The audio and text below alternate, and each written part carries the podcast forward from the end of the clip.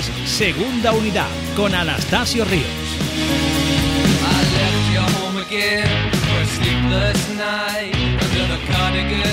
Hola amigos, bienvenidos a Segunda Unidad.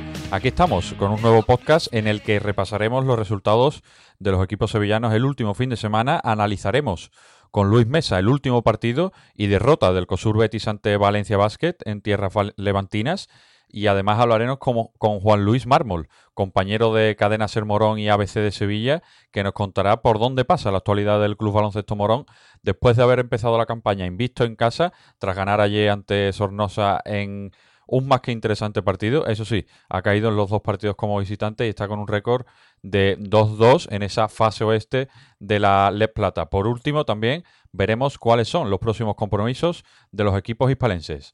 ¡Empezamos!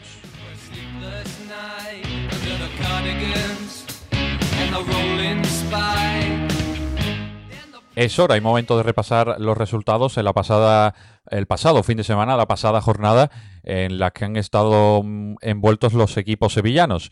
Eh, aparte, en ACB, aparte de ese Valencia Basket 95, eh, Cosur Betis 72, que después analizaremos en profundidad, eh, también se dieron los siguientes resultados. Ucam Murcia 89, Casa de Mon Zaragoza 73, Monbus Obradoiro 98, Retabet Bilbao Basket 96, Iberostar Tenerife 71, Real Madrid 76, Juventud de Badalona 74, San Pablo Burgos 82, Montaquit Fuenlabrada 93, Movistar Estudiantes 85, Baxi Manresa 74, Herbalife Gran Canaria 75, Basconia 77, Unicaja de Málaga 78 y Moraván Andorra 86, Barça Lasa 84. Siguen en el liderato de esta liga endesa Real Madrid, que se mantiene invicto con tres victorias en tres partidos. San Pablo Burgos también, sorprendente inicio de temporada de los burgaleses. Y eh, le siguen Valencia Vázquez, Zaragoza, Bilbao, eh, Barça, UCAM Murcia y Andorra con 2-1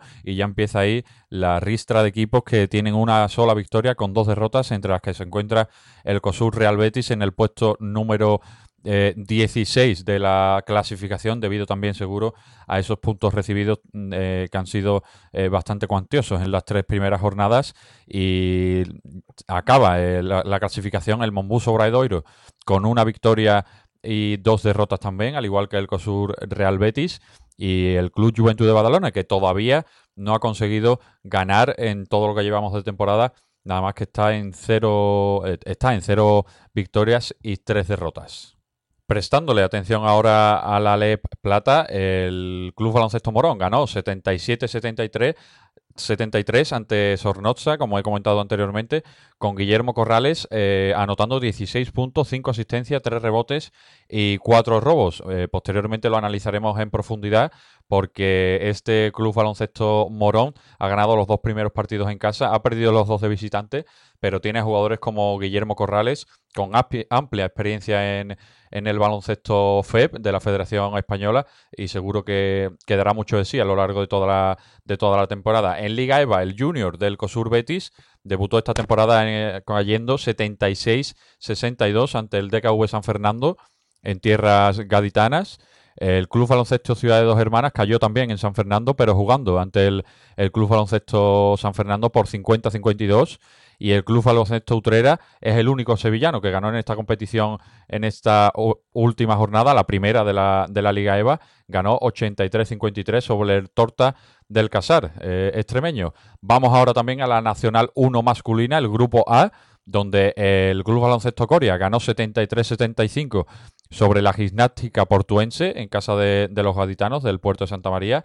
Por su parte, el Real Círculo de Labradores cayó en casa 59-69 ante Gibraleón y el Sloopy Joe Gines descansó en esta última jornada. Los coreanos han ganado los dos primeros partidos, están invictos y el Real Círculo de Labradores al descansar en la primera jornada solo lleva un partido y, lo perdió, por lo tanto está 0-1. Lo mismo que ocurre al Club Baloncesto Gines al caer la pasada jornada y en esta última descansar. Turno ahora para la Nacional 1 femenina, el grupo A donde las chicas del Náutico Sevillano cayeron en casa 55-71 ante el Cádiz, ante el Cádiz Club Baloncesto, mientras que el Dos Hermanas se enfrentó al Gines y cayeron eh, por 62-39. eh, salieron victoriosas las de las de Gines. Eso sí, el, las chicas del Bainman Club Baloncesto Sevilla Femenino ganó ante el Candray 45-73 y estas últimas son las líderes del grupo A, están invistas con dos victorias y cero derrotas, al igual que Gines, mientras que el Náutico y el equipo de dos hermanas todavía no saben cómo saben las miles de la victoria con un balance de cero victorias y dos derrotas.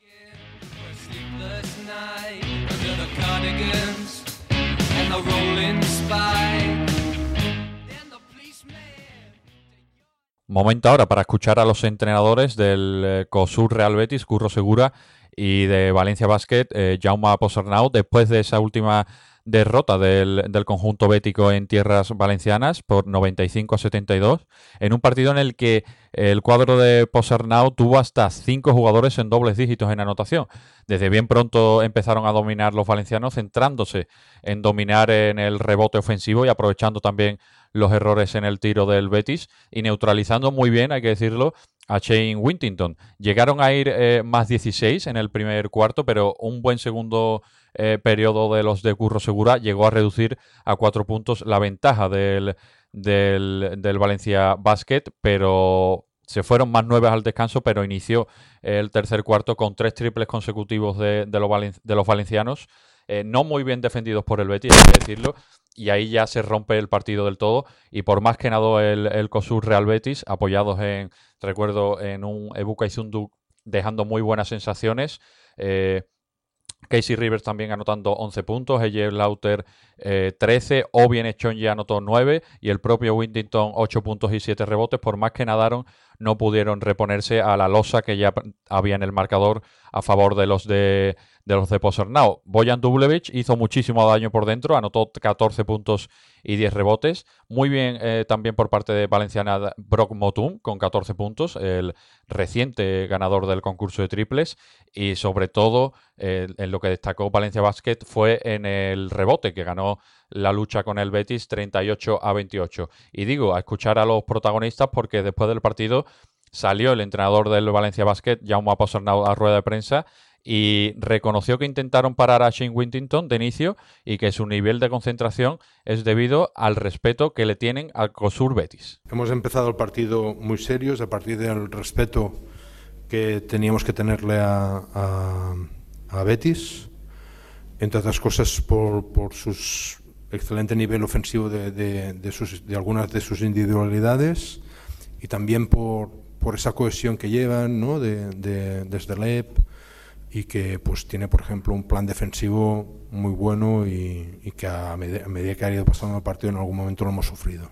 Em, la, primera problemática que teníamos que defender era este juego de Whittington, que es un juego muy, muy buen jugador a medios espacios, y lo estábamos defendiendo bien, a, a, pesar de que él después del pase eh, ha, ido muy bien al rebote ofensivo y nos ha hecho un, un poquito de daño pero estamos contando en ataque fluidez, a pesar de que ellos nos estaban apretando, fluidez, movimiento del balón de un lado a otro y acierto. Hemos encontrado consistencia en el partido, a pesar de algún momento malo, un momento malo yo diría sobre todo a mediados del tercer cuarto, donde ellos, fruto de esas presiones agresivas, de esos traps sorpresas en medio campo, nos han sorprendido un poquito, no lo, no lo estábamos atacando bien y han encontrado y ahí han hecho daño.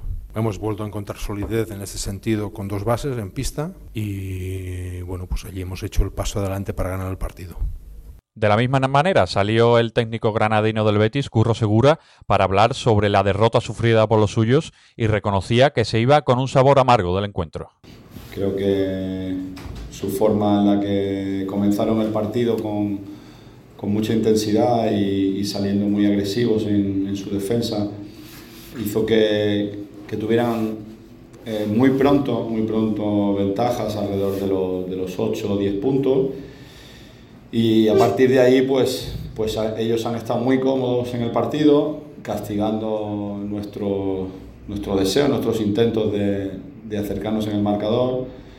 Y de manera pues intermitente hemos conseguido pues que no se rompiera el partido muy pronto, acercarnos después evitar que no se rompiera otra vez y finalmente pues, pues mm, creo que la máxima diferencia ha sido otra vez en, el último, en la última posición, con lo cual me queda una sensación de que, de que hemos luchado y hemos hecho mucho más de lo que ha mostrado el marcador, pero está claro que, que ellos han tenido un acierto grande y han sido justos vencedores. Justos vencedores Valencia Basket y también hablaba el, el técnico bético de la diferencia que hay con los equipos de Euroliga. Valencia llegaba de perder en casa ante CSKA, pero el ritmo de dos días atrás lo mantuvieron. Bueno, yo creo que se nota, se nota una diferencia física grande en, los físicos de los equipos de Euroliga y, el resto. Y es verdad que esa tensión mantenida, ese jugar muy constante, pues hace que, que 48 horas después de, de jugar con, con, CSK, pues mostráramos ahí una energía importante, distinta a la que, a la que puedes mostrar cuando vas entrenando toda la semana preparando el partido.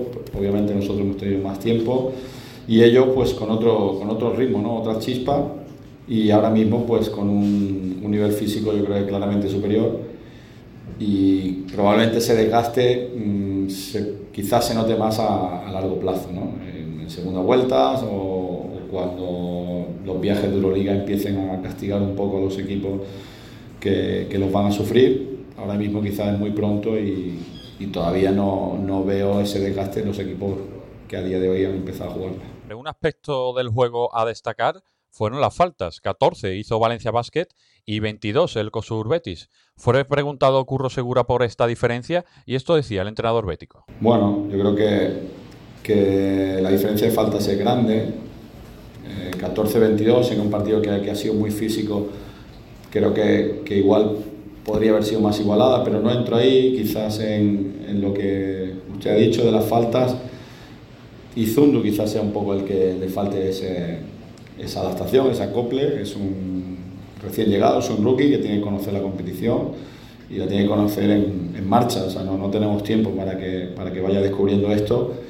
Y quizás el ir al remolque, luchando por, por meter eso en el partido, nos ha hecho hacer alguna falta más de la cuenta, pero no, es cierto que no es habitual que haya ese, ese desequilibrio.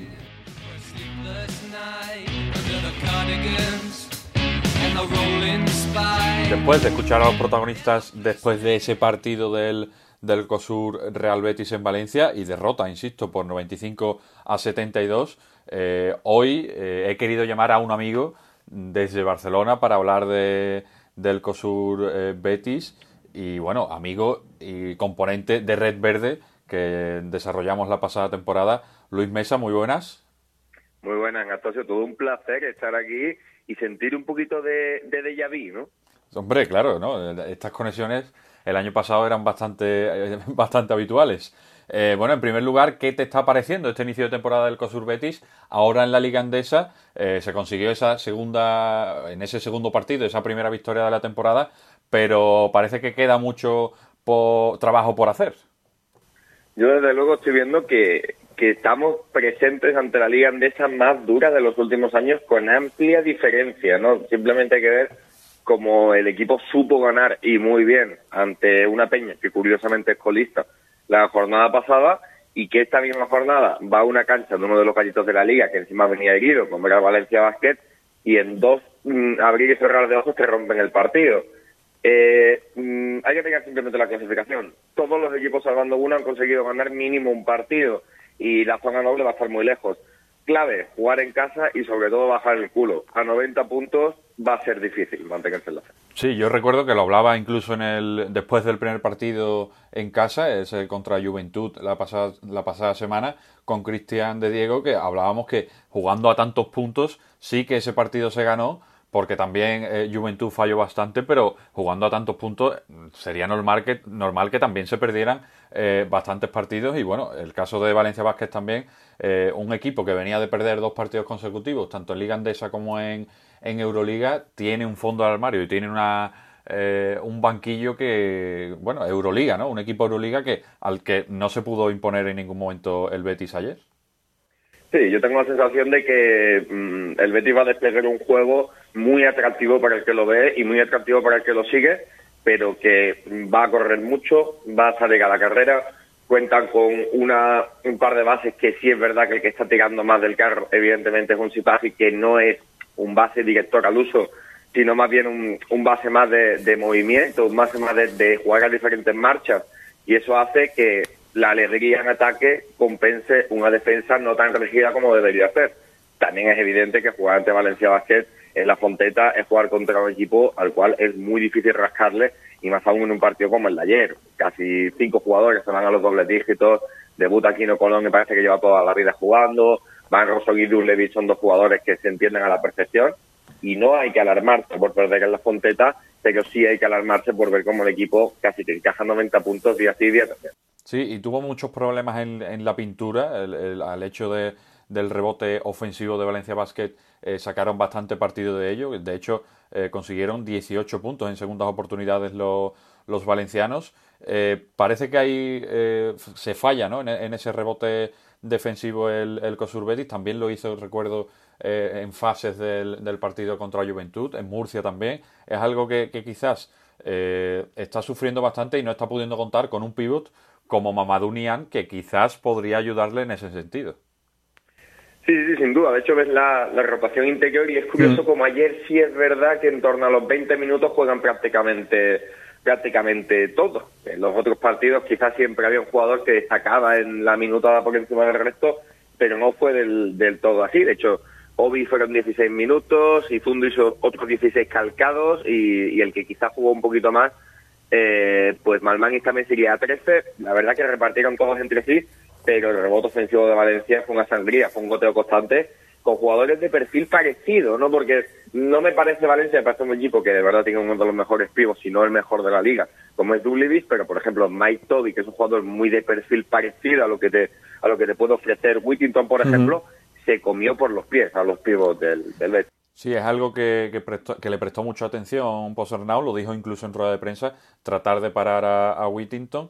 Y hablando de, actuaciones individuales, que fue un poco lo más destacado del, del COSUR Betis, vemos como Casey Rivers anotó 11 puntos saliendo desde el banquillo, ella Slaughter 13 y Eibuka Izundu que salió eliminado por faltas, o bueno, cercano a, ser eliminado por... Sí, no, salió eliminado por faltas, claro, recordaba yo bien. Eh, anotó tres puntos eh, y capturó tres rebotes solamente, pero robó cuatro balones. Estuvo muy intenso y cuando se puso más físico el partido, ahí destacó. Ahora bien, todavía le falta por entender el, este baloncesto europeo también de o baloncesto de la liga andesa, entendiendo los árbitros, las faltas que se pueden hacer, las que no, etcétera, y eso todavía le queda mucho camino por recorrer al, al rookie del, del Betis. Sí, yo salvando las distancias podemos ver el camino que tuvo que seguir bien hecho el año pasado en, el Boro, evidentemente una competición mucho menos exigente, pero en la que también tuvo que tener una adaptación. Es un jugador que puede dar ese toque que tú decías de, de rigidez en defensiva y de jugar por encima de los aros que los otros pibos de la plantilla más o menos no lo pueden hacer, ¿no? Porque curiosamente ayer vemos a Whittington que prácticamente toda la anotación que hace la hace por fuera. De hecho, en el segundo cuarto está mucho más aceptado desde tres que desde dentro de la pintura y el que está llamado a jugar de espaldas o por lo menos a intimidar es este jugador. Pero es que llevamos tres partidos de Liga Andesa y además en un equipo recién ascendido hay que pedir tranquilidad. Yo creo que las cosas están más que controladas. Y lo bueno es que Curro Segura dispone de cinco jugadores, una paleta de cinco jugadores que puede jugar cualquiera. Queda, queda mucho, mucho mucha temporada, mucho tramo y mucho trabajo por hacer, pero hay mimbres y bueno, desde el banquillo está Curro Segura que seguro que lo gestionará de la mejor manera posible, viendo lo que vimos en la temporada pasada. Eh, un asunto que has comentado anteriormente, definiendo el juego de, de Kenan Sipahi, me, me interesa porque eh, le hemos visto en los, en los primeros partidos, como, como dices, no es un base al uso, ¿no? incluso podría ser algo más escolta, que no sé yo cómo termina de encajar en, los quintetos cuando coincide con un jugador como Casey Rivers que necesita mucho balón, con otro jugador como Tobias Borg que también eh, cuando tiene balón aporta y, en los tres primeros partidos yo creo que ha sido uno de los jugadores más regulares, sobre todo también en cuestiones defensivas y, físicas y demás. Así que no sé yo cómo está tratando o cómo eh, qué trabajo le está costando a Curro Segura eh, cuadrar a estos jugadores, tanto Casey Rivers, Sipahi, Bor, Demetrius Conger también que sale y quiere balón. Eh, es muy complicado eh, tener balón para tantos jugadores. Yo creo que, que no está mal tirado esa idea de tener a Tobias Bor como combo entre base y escolta, más aún sabiendo que sí es verdad que estamos viendo un Alberto Oliver decente para el momento de carrera que tiene y está asumiendo, pero no puede asumir más de unos 15, 20 minutos como mucho. 16 jugó ayer. sí, sí, el, otro base tenga que asumir la minutada completa. Puede ser de los tres partidos que hayamos visto, me parece a mí, el menos brillante de un Sipaji, que sí es verdad, que perdió balones, perdió balones al inicio del partido, llega a perder 3-4 balones que prácticamente son el parcial inicial que se lleva a Valencia, hace 26-12 en el primer cuarto. No fue buen partido el que tuvo en Valencia, pero a mí los otros dos sí me ha gustado bastante, porque es un jugador que sí es verdad, que no te va a marcar tantas jugadas, no te va a pegar tanto el juego, pero que tiene ciertos destellos de calidad que son diferenciales. Y es igual, es lo mismo. La adaptación cuando llegue yo creo que va a ser un jugador muy importante. Tiene calidad, tiene calidad Sipahi. Eh, yo quizás el único fallo que le veo, entre comillas, a, a, Sipahi es que entra en los partidos algo frío y en el partido de ayer eh, entrar frío supuso ya ir con una losa en el marcador al Betis eh, bastante importante y a la que no se pudo ya reponer.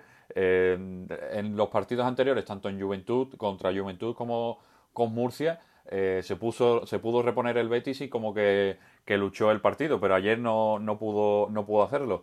Eh, jugó ayer también bastante Pablo Almazán y me, sorprendió porque venía de no hacerlo demasiado contra Juventud, jugó 13 minutos y bueno, anotó tres puntos, cogió dos rebotes, dos asistencias, eh, aportando el capitán al, al, al, equipo en un rol mucho más, digamos, secundario de lo que le vimos la temporada pasada en Oro. A mí lo que me gusta con esto es que demuestra que Curro Segura es un hombre de palabra. Le preguntaste en la rueda de prensa precisamente, no, recuerdo quién hizo, quién hizo la pregunta, curiosamente por, por Pablo y por otro jugador también que apenas jugó el otro día. Sí, y él decía Rivers. que esto es un equipo, el, bueno, Rivers, que esto es un equipo que aquí quiere rotar cada día. Mm, rotó y jugó cuatro minutos en San Pablo para jugar tres en Valencia y eso habla muy bien del equipo y habla muy bien de, de Curro y de cómo está todo todo formado. El caso de Pablo yo sé que va a rendir, es una persona que yo creo que aporta más en el vestuario que dentro de la cancha, pero que los galones son importantes, así que a mí me alegra muchísimo verlo a un, a un nivel así y más aún en un partido mm, del todo complicado en la posición de, de, tres, porque sí es verdad que no fue el día especialmente de ninguno, por fuera el único que, prácticamente destaca es Slaughter y más en la segunda parte, y ante eso pues garra y fuerza que es lo que puede aportar el, gran animo nivel, nivel defensivo que eh, en casa eh, daba yo hace un par de días un dato de Curro Segura que lleva 21 victorias en, en San Pablo eh, de 22 partidos disputados contando con todo, Copa Andalucía, partidos a, próximo partido del, del COSUR Real Betis en casa será contra Zaragoza, que bueno, se supone que es un, es un equipo al que por lo menos debería luchar bastante el, el, el COSUL Real Betis para, para imponerse, insisto, para mantener ese fortín en casa, que fuera de casa y en, canchas como la de Valencia, y más yo creo que ayer, aunque hubo altibajos, yo creo que se pueden sacar cosas positivas del, del partido, pese a esos puntos tan, tan, tantos puntos recibidos. En casa yo creo que se tiene que, que seguir confirmando el fortín, ¿no? que es San Pablo. Sin duda, yo creo que sí. Eh, la estadística es la que es. Evidentemente, el año pasado es un año que nosotros lo recalcábamos muchísimo que pese a estar en una categoría inferior es un año que prácticamente va a pasar a la historia del club porque ves a un equipo que prácticamente no pierde, que ofrece un baloncesto increíble y que mantiene un, bloque y una mentalidad que se sigue manteniendo intacta en CD, que eso también es algo muy importante. Zaragoza, Zaragoza es un equipo que ha dado un salto, que este año ha dado un salto también en el nivel económico, eh, que ha ganado dos partidos y ha perdido uno hasta el momento, un bloque joven, no va a ser un partido sencillo, aunque es lo que tú dices, el factor San Pablo tiene que ser muy, muy importante. Para mí la clave, sobre todo en los últimos cuartos, no sé si te da la sensación de que en los tres partidos en Murcia el equipo se cae en el último cuarto y le, cuesta la victoria. Mm. Contra el Juventud, contra un Juventud muy mermado, le cuesta muchísimo cerrar el partido y ayer el último cuarto, pese a que Curro lo decía, de hecho lo cogieron las cámaras de Movistar diciendo el resultado es el que es, pero vamos a intentar acabar bien. El equipo tampoco termina de acabar bien. Los últimos cuartos no están siendo buenos. Sí, no, se, desconectó, se desconectó. Eso es lo... Sí es verdad que le está costando, le está costando acabar los partidos bien.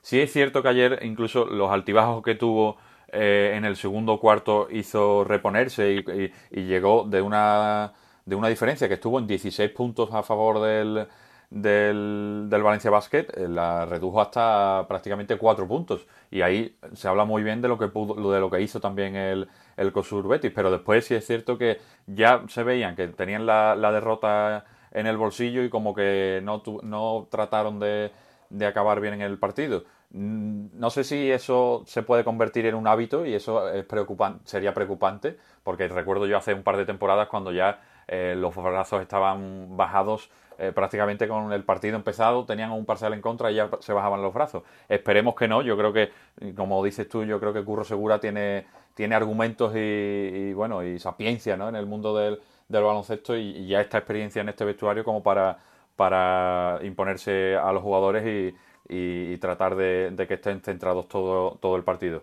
Eh, bueno, Luis, ha sido todo un placer contar contigo en este en esta segunda unidad. Eh, tengo que decirle a la gente que gran parte de que esto se lleve a cabo también es gracias a Luis, porque bueno, el, el logo tiene mucho que ver con él, eh, muchos de, las, de los líos que tengo técnicos últimamente con el sonido y demás también es gracias a, a, Luis, así que bueno, agradecerte tu presencia. No, hombre, siempre un placer para hablar de, de baloncesto desde, desde la distancia y ojalá que podamos seguir contando victorias y que el podcast siga, siga creciendo que, te lo mereces. Un abrazo, Tasio. Un abrazo. Y toca ahora hablar de Club Baloncesto Morón después de hacerse ayer con la segunda victoria de la temporada, la segunda victoria eh, también en casa y vamos a hablar con Juan Luis Mármol, compañero de Cadena Ser Morón y ABC de Sevilla y aparte también que le podemos escuchar en las retransmisiones de, de los partidos del Club Baloncesto Morón, los que son en casa, a través de FEF TV. Yo lo pude ver en el día de ayer y tengo que decir, eh, Juan Luis, muy buenas. Muy buenas, ¿qué tal? Tengo que decir que a mí las retransmisiones me, me, gustó bastante, me, me, entretuvo bastante, tanto la retransmisión como el partido, porque el partido fue también bastante entretenido. Muchas gracias. la, verdad es que sí, ayer vivimos un partidazo tremendo en el Alameda. Yo después de la crónica eh, con el titular de, Morón y Son le hacen un, homenaje al baloncesto porque es que es lo que sentimos todos allí, vaya. Fue una auténtica pasada. Sí, y bueno, y hablando eh, de lo inmediato, de ese partido de, de, ayer contra Sornosa, ¿qué, se... Eh, eso, cómo se vivió, qué, qué, es lo que se vio que, que se pueda pensar que en un futuro se va a mantener, algo positivo, lo negativo, ¿qué, qué, qué te pareció ese partido? Pues mira, de momento, tanto para este partido como para los otros que llevamos en esta, en esta temporada, lo que lo que más está gustando a la afición y lo que más rendimiento está dando son varias cosas. Por ejemplo, el, arranque espectacular de, Alejandro Rodríguez y de Shota Sonia, que, están siendo hasta el momento los dos mejores del equipo eh, pero sobre todo es ilusionante el caso de, Alejandro, ¿no? Porque, en fin, es el capitán, lleva muchos años aquí, lo hemos visto prácticamente crecer y el paso adelante que ha dado este año, eh, como todos hemos dicho, ¿no? Es bastante ilusionante. Luego, también el, el nivel de compromiso, intensidad que hay en la plantilla. No se da un partido por perdido hasta que no quede más remedio. Eh, el equipo se sacrifica mucho a la hora de defender, corre muchísimo y eso eh, es algo que, que, gusta bastante en el, en el pabellón de Alameda. Lo negativo, pues es cosas que hemos visto en tanto las dos derrotas como casi ayer, ¿no? Eh, que hay ciertos momentos en los que hay una especie de, de pájara o de desconcentración momentánea que ya sabes, en estas ligas, pues un segundo de desconcentración te puede costar el partido. Ayer, de hecho, eh, quedando apenas 20 segundos, si no me, si no me equivoco, mm. eh, hubo dos pérdidas tontísimas en que provocaron el empate en cuestión de segundos de, de noches, ¿no? Entonces, mm, eh, cosas así nos han costado partidos como es el caso de, Burgos y el primero contra, contra Estela, ¿no? Pero son detalles que dice Antonio López que, se irán corrigiendo, evidentemente, ¿no? Pues el cuarto partido ya, si no me equivoco, Así que de momento eso es un poquito la situación que vemos en el, en el equipo. Y recuerdo que la temporada pasada fue algo convulsa. En, bueno, me imagino que en estas ligas también eh, eso de, cambiar de entrenadores y demás se puede dar en más de una ocasión. Eh, Antonio, Antonio López se mantiene desde, desde la temporada pasada, ¿no? Llegó con la temporada eh, comenzada. ¿Qué otras novedades podemos encontrarnos esta temporada acerca del, del Club Baloncesto Morón? Bueno, el Club Baloncesto Morón, pues por desgracia tiene los recursos que tiene, ¿no? Entonces no puede atar bien a, jugadores y de hecho este año menos todavía cuando perdimos el, patrocinador principal, la aceituna sí. fragata, eh, eso provocó una estampida importante de jugadores que evidentemente pues tienen que crecer y tienen que ganar dinero, ¿no? Eh, yo recuerdo estar terminando la temporada y hacer un balance en la radio, ¿no? Y, comentar con jugadores como John Aramburu o, o, Tanner Omlid que, que se iban a quedar pero finalmente pues eh, los recursos son los recursos y ellos tenían que crecer también, ¿no? Entonces tuvieron que irse. Así que el club se tiene que reinventar cada año. Cada año llega un jugador, destaca y eh, se tiene que ir, ¿no? Al final el club es un poco lanzadera. Así que las novedades de este año son prácticamente casi todos los jugadores de la plantilla, salvo cuatro, que son los que quedan del año pasado, que son el propio Alejandro Rodríguez, como hemos dicho, eh, José Antonio Marco, Sergio Cecilia y Ángel Vázquez. Así que el resto de la plantilla pues es, nueva. Quizá la novedad más importante de este año en, cuanto al núcleo de jugadores es que son casi todos nacionales y todos comparten también el hecho de ser cantera del Club Baloncesto Sevilla. Así que eh, la, compenetración se vio desde el primer, desde el primer momento. Sí, y bueno, y uno de los canteranos del, del baloncesto Sevilla en este caso fue Guillermo Corrales, ¿no? Que bueno, ayer exactamente, ayer jugó un partidazo, bueno, anotó 16 puntos y aparte de esos 16 puntos, 5 asistencias, también capturó algunos rebotes, robó balones, o sea que, eh, que son parte importante ya, ¿no? Del, del, del activo del Club Baloncesto Morón. Sí, sí, sí, sí, sin duda. Esa es una de las cosas también muy fuertes que hemos visto en el club este año, eh, los bases. Tenemos ahí a, a José Antonio Marco y a Guille Corrales, que, que son dos dos bases de quilates y además también puede hacer las funciones ahí Ángel Vázquez, ¿no? Entonces, eh, muy contentos en ese, en ese sentido y Guille, eh, pues ayer hizo, no solo hizo un partidazo, sino que además fue mm, trascendental porque eh, suya fue la recuperación en el último suspiro que terminó de cerrar el partido, suyos fueron los tiros libres con los que ganó el Club Baloncesto Morón y además creo que de momento es el máximo asistente de la, de la categoría o al menos del grupo oeste con lo cual pues muy bien asentado el, jugador, pero claro, de eso no, no había muchas dudas, ¿no? teniendo en cuenta la trayectoria de, Guille. Pues bueno, Morón, que está con dos victorias y dos derrotas. Eh, en primer lugar, agradecerte tu presencia en, en, Segunda Unidad Podcast, que la verdad que me hace especial ilusión hablar de Morón y hablar de, de este baloncesto también más local, que parece que solo eh, hay ojos para el COSUL Real Betis ahora mismo. Así que agradecerte eh, tu presencia aquí, Juan Luis. Gracias a ti por, por llamarme y sobre todo por darle, darle voz al, Club Baloncesto Morón, que, que siempre nos viene bien. Un abrazo. Un abrazo. Hora de centrarnos en la próxima jornada eh, de los equipos sevillanos. Y es que en ACB, en la jornada número 4, el COSUR Real Betis se enfrenta en San Pablo el sábado a las 6, el sábado 12, eh, al Casa de Mont Zaragoza, con los aragoneses que vienen de caer en Murcia, como hicieron los béticos en la primera jornada, pero tienen un balance positivo de dos victorias y una derrota. En Les Plata, en la jornada 5, este mismo sábado a las 6 de la tarde también, en Marbella, el Club Baloncesto Morón se enfrenta al Club Baloncesto Marbella por ponerse con balance positivo en esta, en esta temporada y ganar su primer partido como visitante. En la Liga EVA, en esta jornada 2, el Unión Linense de Baloncesto se enfrenta al Club Baloncesto Utrera el sábado 12 a las 6, 7 y media de la tarde.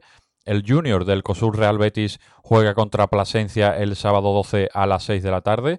También el Torta del Casar Extremadura se enfrenta al Club Baloncesto Ciudad de Dos Hermanas el domingo 13 a las 6 también de la tarde.